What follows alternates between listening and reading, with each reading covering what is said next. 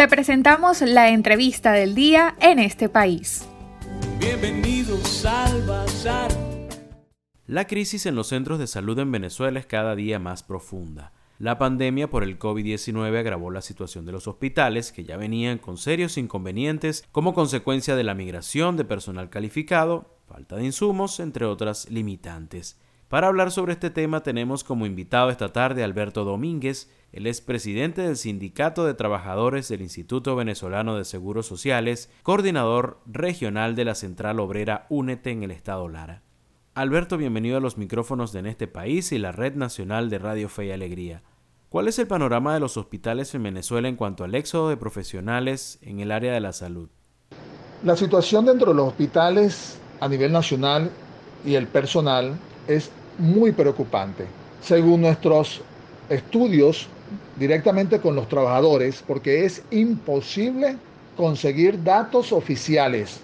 Es un secretismo generalizado y no hay información sobre cuántas enfermeras tenemos por cada mil camas, cuántos médicos tenemos, cuántas ambulancias hay, cuántas salas de rayo X están operativas.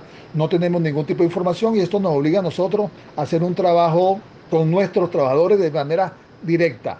Y los resultados que se han arrojado que alrededor del 55% de los trabajadores han emigrado al campo informal, a la economía informal, a la empresa privada o a otro país, como consecuencia de un salario inexistente de menos de 0,16 centavos de dólar diario, cuando solamente para comer se requiere alrededor de 10 a 15 dólares diarios solamente para comer. Esto ha obligado a los trabajadores a emigrar, pero no solamente el salario, también por la falta de insumos para trabajar y lo más importante, el equipamiento de, y la dotación de bioseguridad para que ellos se protejan con su careta, con su tapaboca, con su guante y su equipo completo.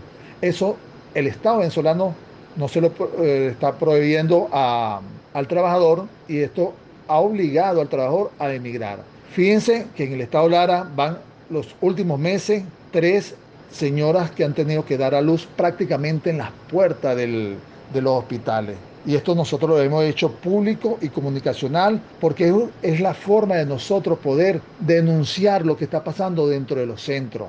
La señora no fue atendida y lamentablemente al salir le dieron los dolores y parió en la acera fuera del hospital toda esta situación nos obliga a nosotros a denunciar y el Estado venezolano o los directores de los centros o quienes están encargados de salud atacan al mensajero, pero no atacan el mensaje. Nosotros necesitamos que se ataque al mensaje, no al mensajero. ¿Qué problemática están presentando los centros de salud en cuanto a la operatividad de los laboratorios y qué consecuencias ha traído en los pacientes? Se calcula que alrededor del 80% de los laboratorios del sector público están inoperativos, no están funcionando, por falta de equipos o por falta de los insumos reactivos. Y esto trae consecuencias muy negativas y de, algo desesperado para la familia de los pacientes, puesto que tienen que acudir a los laboratorios privados que están minando en estos momentos los principales hospitales de Venezuela. Tú vas a cualquier hospital y al frente, alrededor de los hospitales, están minados de pequeños laboratorios privados y estos están cobrando en dólares. Los familiares tienen que parir, como se dice vulgarmente, para conseguir dólares y hacer los exámenes a sus familiares, a sus pacientes que están recluidos o que, o que ameritan que sea necesario un examen de laboratorio.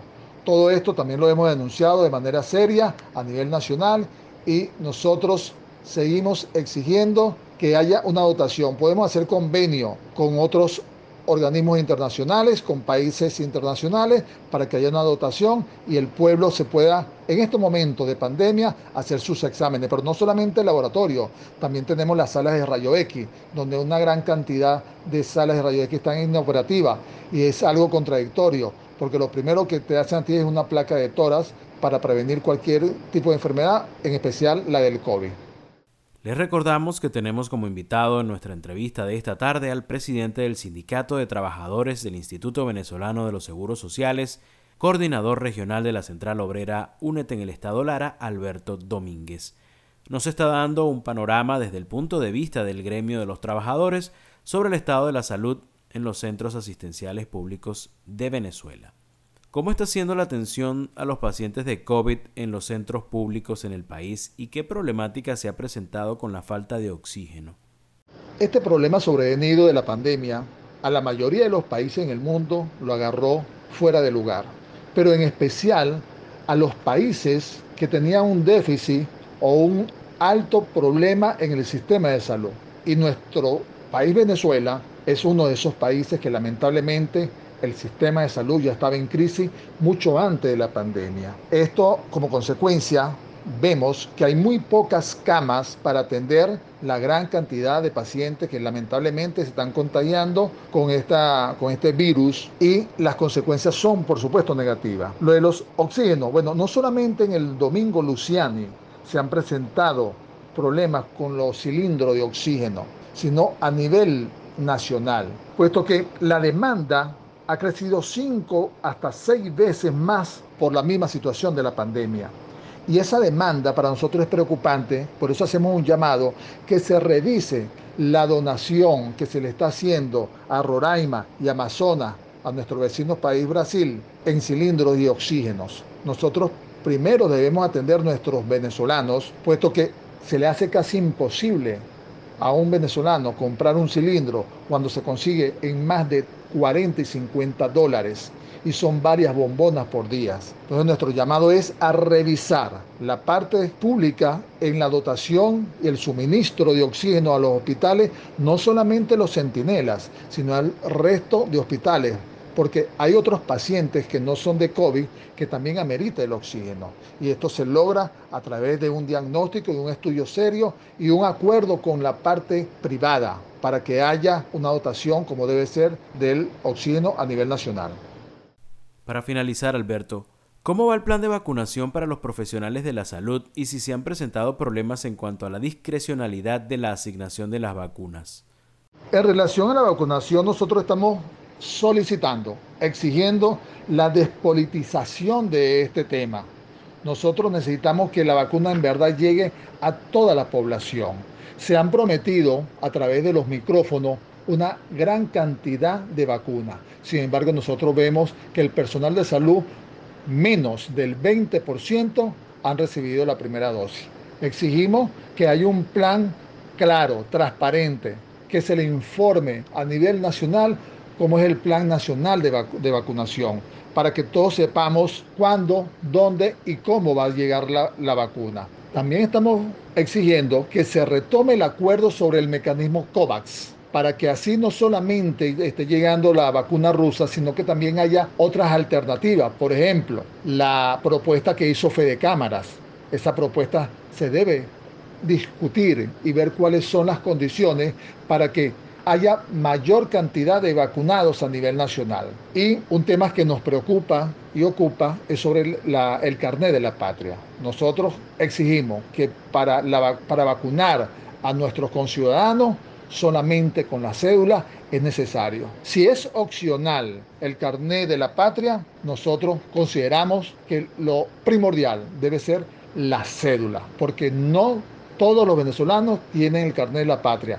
Y este tipo de virus no ataca solamente a los que tienen el carnet de la patria, sino que puede atacar a cualquier venezolano. Por eso el llamado que nosotros hacemos seriamente a los entes encargados del Estado venezolano de manera circunstancial asentarnos, asentarnos con las federaciones del sector salud, con las confederaciones, con los sindicatos, con los, las ONG, con los organismos que tengan que ver con salud y hacer un plan estratégico de verdad, no solamente medidas coercitivas, donde te exigen que te quedes en tu casa, pero te quedas en tu casa sin tener ningún tipo de posibilidad de alimentar a tu familia.